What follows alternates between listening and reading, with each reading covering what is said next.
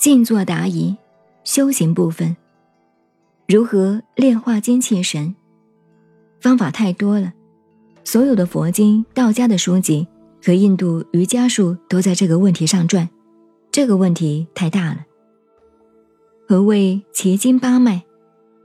普通的经脉属于神经系统、血管系统，奇经不是属于血管系统，也不是普通的神经，是另辟一路的。有八个脉，就是八条气化之路。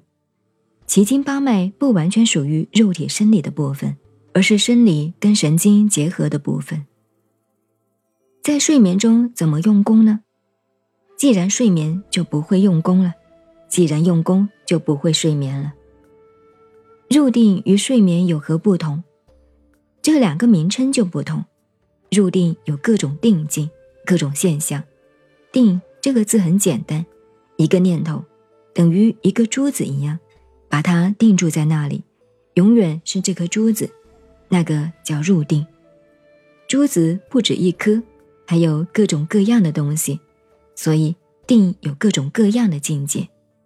千万注意，不要把静坐当作入定，那就错了。静坐是初步练习，将来功夫高了。可以因静坐或者学佛修道，进入你要的境界，那个叫入定。睡眠是大昏沉，当然不是静坐的定境。静坐如何入定？入定后应如何？静坐是静坐，入定是入定。入定是佛家、道家专有名称，看你要修哪一禅定。千万法门各有不同。定字本身的意义就是把一个东西定住，念头像一颗钉子钉住，像一颗珠子放在那里，珠子是活动的，把它定住，摆在一个中心点，专一不动。钉子、珠子都是做比喻，比喻有百千三昧，三昧是梵文翻译，是百千种方法，是你达到定的境界，定是心定。身体和着定，气脉也跟着定了，这个叫定。入定的方法有很多种，所以佛教的念佛参禅，其他宗教转移的做礼拜祷告，没有杂念妄想，定在一个念头，乃至道家做各种功夫，密宗的各种观想，都是入定的方法。但是定了就是悟道吗？不是，定跟悟道大有差别。静坐得定是一般宗教、哲学共有的功夫，所以叫做共法。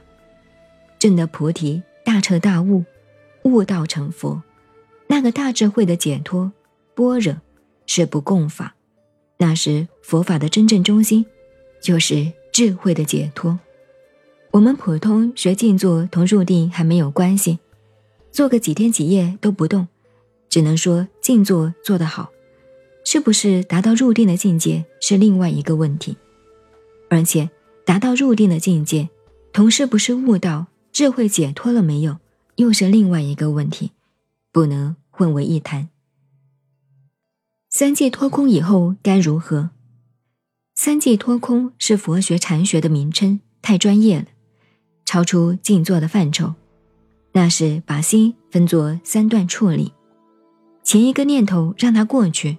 后面的念头，未来；中间的这个念头，当下就空灵了。这个叫三际脱空，并不是佛法的究竟，而是最初步的空念头的练习。实际上，中间这个念头的空灵，还是意识境界的空灵。这里头还要起慧观，就是智慧的观察。所谓一切方法如梦如幻，这是假观。一切方法既假既有，这是幻观，也是假观。然后一切方法的本体既有既空，既幻既空，这是空观，还属于三际的前后两头。然后非空非有，既空即有，智性本来能生万法，亦能空万法，这就进入中观。中观以后。中字还要舍掉，即是达到毕竟空。空还要毕竟舍得，这些都属于佛学的范围。